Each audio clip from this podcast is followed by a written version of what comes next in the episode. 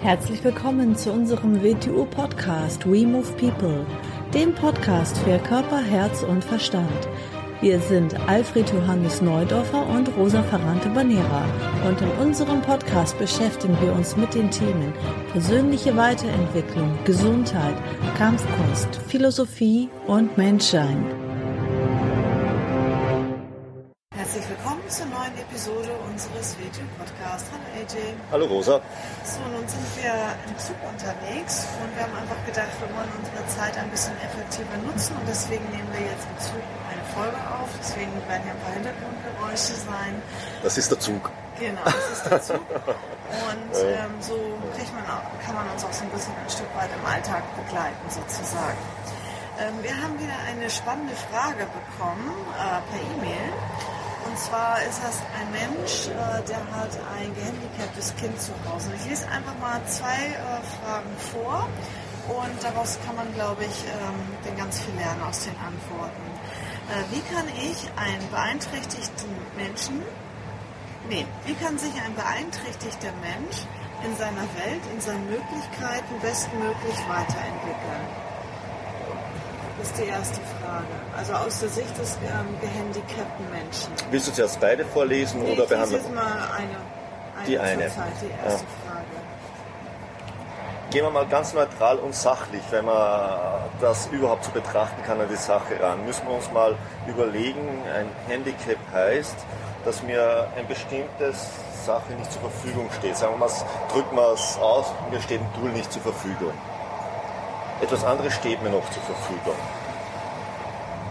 Nehmen wir mal das Beispiel. Ich gebe ein paar Beispiele. Bin ich blind, stehen mir alle anderen Sinne noch zur Verfügung.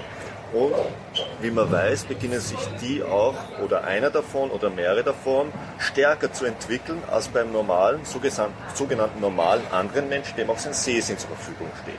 Ein Blinder wird in der Regel einen besseren Tastsinn zum Teil haben, er wird einen bedeutend stärkeren Gehörsinn haben, womöglich hat er einen viel stärkeren Instinkt, womöglich hat er sogar so etwas wie Intuition. Also sein Empfinden von der Welt ist vorhanden, es wird nur aus anderen Quellen stärker gespeist. Er interagiert noch genauso mit der Welt. Er ist ja da. So, verliere ich meine Arme oder ich habe gar nie Arme gehabt, viele dieser Menschen beginnen es auszugleichen, indem sie unter Umständen viel beweglich in den Zehen werden und das auszugleichen beginnen oder auf eine andere Weise. Sie beginnen es als also mit einem anderen Körperteil, einem anderen Tool zu sublimieren und bringen dadurch Dinge zustande, zu denen ein normaler Mensch nicht fähig ist. Also sie beginnen ein anderes Werkzeug zu entwickeln, mit denen sie sich diese Welt begreifbar machen. Also mit dem sie diese Welt berühren. Im Begreifen ist ja im deutschen Wort Begreifen ist ja schon schön dieses Greifen drinnen. Etwas berühren. Wir berühren mit unseren Sinnen, mit unseren Werkzeugen die Welt. Und aufgrund dieser Eindrücke beginnen wir mit den dahinterliegenden emotionalen und mentalen Muster eine Interpretation, eine Interpretation zu bilden. Und das tut jeder Mensch innerhalb seiner Möglichkeiten.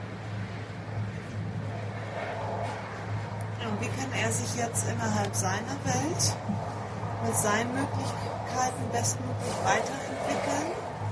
Wie ich es jetzt gesagt habe, er wird natürlich mit seinen Möglichkeiten die die Welt für sich greifbar machen. Aus dem Grund natürlich ist es sinnlos, ist es sinnlos, äh, einen blinden Menschen und dafür Sehen beibringen zu wollen. Ich werde ihn also unterstützen bei den anderen Sinnen, vielleicht sogar bei den Sinnen, bei denen er, sagen wir mal, besonders begabt ist.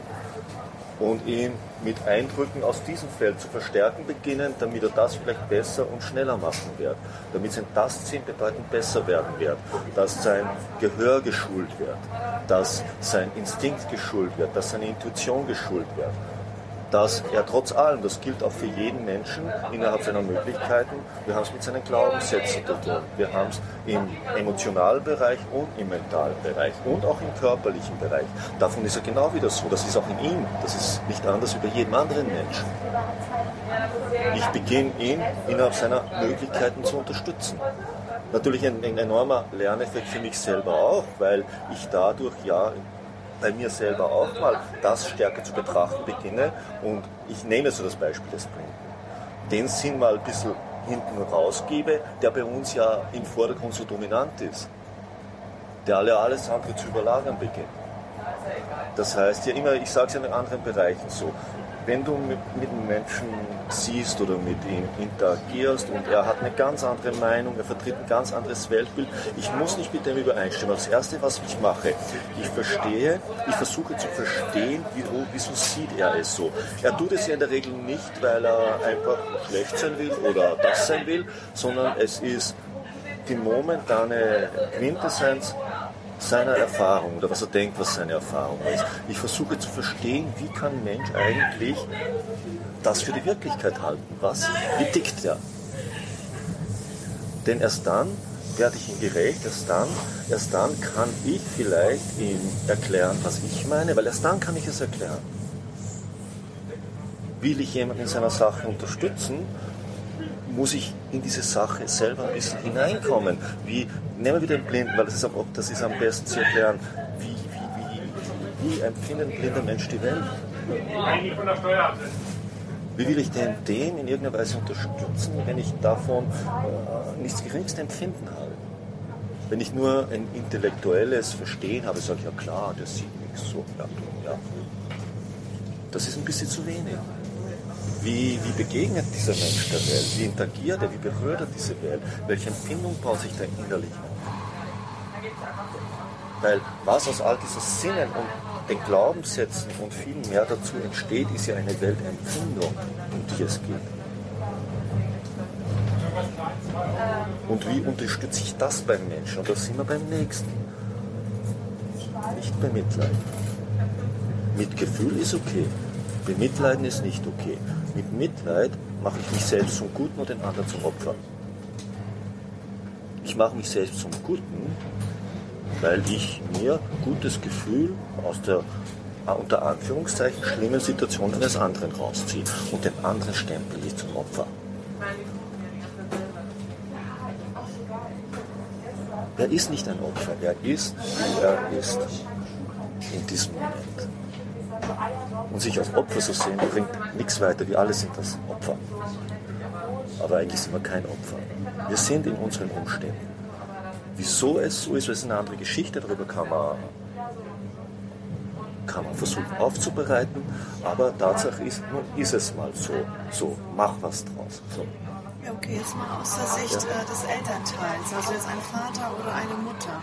Die zweite Frage ist, ähm, wo ist die Grenze, also als Elternteil, die Grenze im Fordern und im Fördern des Kindes und im Akzeptieren der eingeschränkten Entwicklungsmöglichkeiten? Wo merkt man, da ist die Grenze, da fordere ich, da fördere ich noch weiter, ab wann ist es eine Überforderung? So, wieder bei dem, es breche ich zuerst mal auf, auf, auf ganz normale, unter normal verstehen wir jetzt wo, wo alles so ist, wie wir denken, das sein soll. So, wo ist da die Grenze? Dort, wo ich durch meine Ideen, durch meine Erwartungen einen anderen Menschen in sein eigenes Wollen einzugreifen beginne.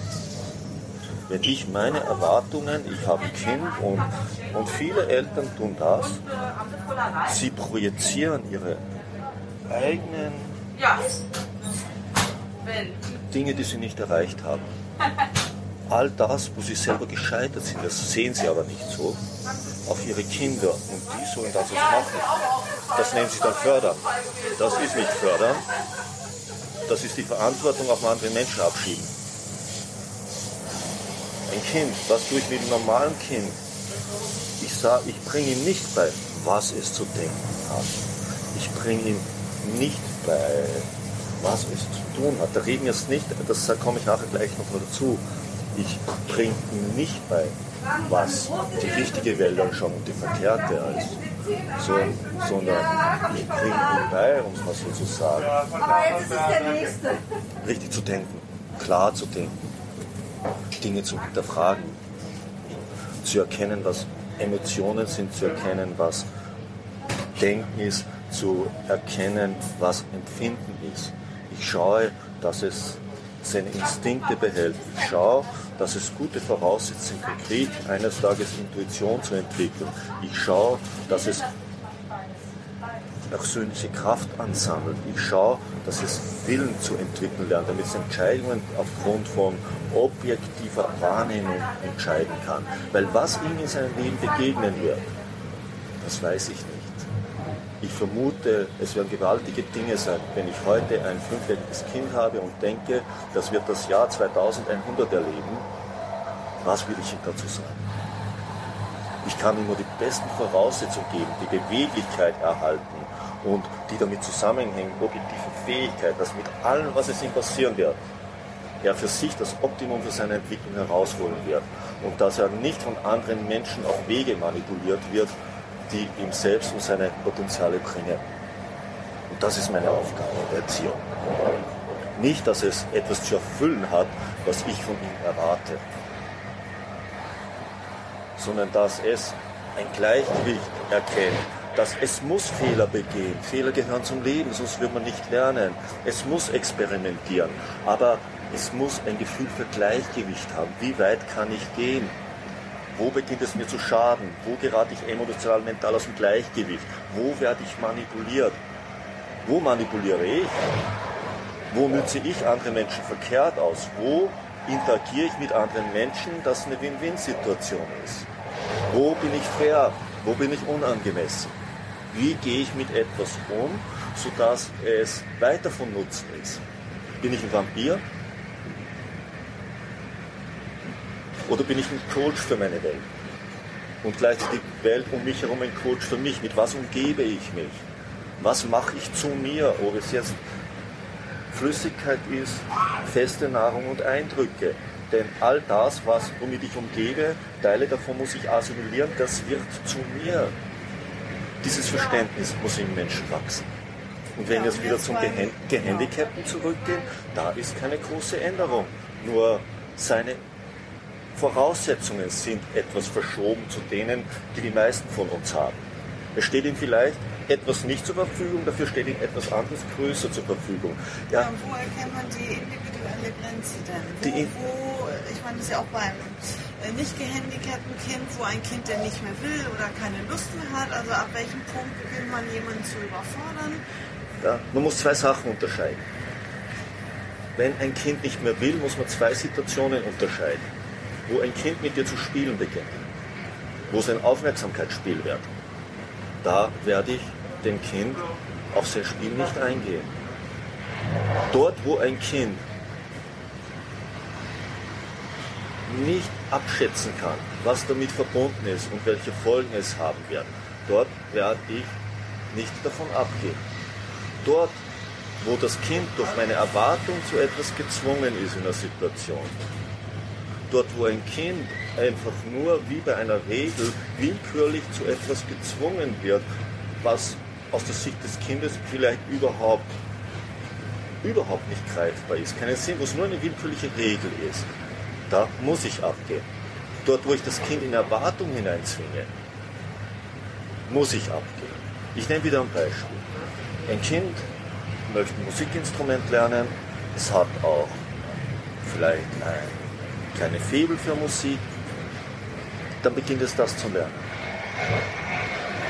Wenn es dann aus Lust und Laune was und heute will ich aber nicht zu meinem Klavierlehrer gehen, ich habe keinen Bock mehr auf Klavierspielen. Es wird hingehen. Es wird mir höchstwahrscheinlich in 20 Jahren wird es sich bei dir bedanken dafür, dass du gesagt hast, du gehst weiter. Das Kind will nicht zum Zahnarzt gehen. Hat keinen Bock drauf. Natürlich wird es zum Zahnarzt gehen. Natürlich wird es sich die Zähne putzen. Ob es Bock drauf hat oder nicht. Das muss man unterscheiden. Die Folge von dem ist das Kind nicht abschätzbar. Und es macht in der Regel geht es nicht um die Sache, da geht es meistens um Aufmerksamkeitsspiel mit den Eltern. Kinder testen uns aus und sie sind gut im Austesten, weil sie unsere Schwächen und Fehler sehen. Weil sie noch nicht so durchkonditioniert sind und nicht so viele Filter haben. Sie sehen uns viel klarer und beginnen damit zu spielen was auch in Ordnung ist, weil daran könnte man wachsen, daran könnte man uns selber erkennen. Wenn das Kind mit mir zu spielen beginnt, kann ich bei mir selber einiges zu verändern beginnen, weil damit spielen auch andere Menschen, auch wenn es mir nicht bewusst ist. Und das Gleiche sind wir wie beim gehandicapten Kind. Wenn ich mich, wenn ich mich in meinem Handeln in einbringe in die Situation, leer gesaugt fühle oder das, dann bin ich aus dem Gleichgewicht, dann gehe ich zu weit hinein. Davon hat niemand etwas. Davon hat auf Dauer der andere nichts und ich auch nichts. Ich beginne mich selbst aus dem Gleichgewicht zu bringen und mich selbst aus dem Gleichgewicht zu bringen heißt, ich bin zu weit hineingegangen. Und wichtig auch das Kind nicht zu bemitleiden. Und nicht zu bemitleiden, Mitgefühl zu empfinden, mhm. aber nicht Mitleid zu empfinden. Was ist Mitleid? Ich leide mit jemandem mit. Wer soll denn davon etwas haben? Da passiert irgendetwas Schlimmes, da draußen in der Welt, in den Nachrichten. Und ich sitze daheim und empfinde Mitleid. Ich leide mit. Das ist emotionale Selbstbefriedigung. Was gibt Menschen, die diese Zustände leben? Die, ja, weil, weil dadurch, haben sie, dadurch haben sie, was passiert dadurch? Sie können für sich da etwas rausziehen, ohne sich selber genau anschauen zu müssen, ohne sich hinterfragen zu müssen, können sie sich gut fühlen. Was ist die gute Folge von ihrem Selbstmitleid? Hilft das irgendjemandem? Mitgefühl ist eine andere Geschichte. Das sind wir bei dem. Ich versuche, mich in den Menschen hinein zu empfinden, nicht zu denken, hinein zu empfinden. Ich versuche, nicht ihn mental zu verstehen. Ich versuche, sein Empfinden zu verstehen. Wie fühlt er sich? Das heißt es ja Mitgefühl. Und das als Ansatzpunkt zu nehmen. Und indem ich sage, Gott, bist, ist das schlimm, was bist du noch für ein Opfer, so ein Schicksal. Ja. Nehmen wir, nehmen wir wieder das Beispiel. Nehmen wir, es gibt ja, es gibt, nehmen wir Stephen Hawkins. Im Laufe seines Lebens immer schlimmer geworden, immer tiefer in die Krankheit hineingegangen und ist ein zum genialsten Physiker, die je existiert haben, geworden. Natürlich heißt das nicht, dass er jedem Stephen Hawking ist, das meine ich auch, ist ja auch nicht notwendig. Aber was hat die Krankheit verursacht? Er ist immer tiefer in ein Riesenpotenzial von ihm hineingegangen. Und hat ihn zu dem gemacht, was er ist. Und nicht nur zu dem, wie dieser Mensch empfunden hat, äh, in welcher Weile, welchen starken Willen der gehabt haben wird, welche charakterlichen Stärken gehabt werden, das ist für uns gar nicht einsehbar sein eigenes Empfinden über sich selbst und die Welt.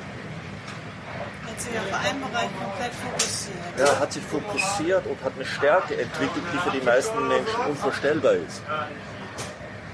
Über dieses innere Empfinden der Welt, über nicht über, vielleicht nicht, ist, ist eine Gehirneinschränkung vorhanden. Natürlich, ja, wir gerne den Fehler zu begehen, wenn zum Beispiel das mentale Denken eingeschränkt ist, dass wir nur dieses Handicap sehen die anderen Möglichkeiten, das Empfinden dieser Welt, das, die emotionale Wahrnehmung, die intuitive Wahrnehmung sind, sind genauso vorhanden, sind vielleicht viel stärker sogar vorhanden. Die werden aber von uns nicht so bewertet in diesem Augenblick, weil bei uns das mentale Denken so stark bewertet, dass dieser Mensch in anderen Dingen viel vollständiger empfinden kann und anders wahrnimmt, was für uns aber nicht greifbar ist, weil wir, was heißt nicht greifbar, wir haben den Sinn dafür nicht, entgeht uns dabei rein. Vielleicht kann er ihn auch nicht so ausdrücken, weil ihm ja natürlich der mentale Aspekt fehlt, aber das andere ist vorhanden, das ist vielleicht in ihm vorhanden. Für uns nicht erkennbar, sehen wir auch nicht und aus dem Grund werten wir. Wir sagen wieder, oh, wir haben Mitleid. Das heißt immer, wir machen wenig aus dem. Wir sagen, wir sagen, uh, na, so schlimm, so schlechte Voraussetzungen. Ich werte mit Mitleid den anderen ab. Das ist mir nicht bewusst. Vielleicht ist ihm etwas viel stärker entwickelt als in mir und er innerlich das auch hin und wieder empfinden kann. Wo denkt, sehen die das nicht? Sehen nicht, oder Anführungszeichen, empfinden die das nicht? Nehmen die das nicht wahr? Sehr spannende Frage. Also wer mal eine Frage hat, kann uns gerne eine E-Mail schreiben an info.universe.org zu irgendeinem spannenden Thema und dann werden wir dazu auch gerne antworten. Mhm. Liebe Grüße und bis bald. Tschüss. Tschüss.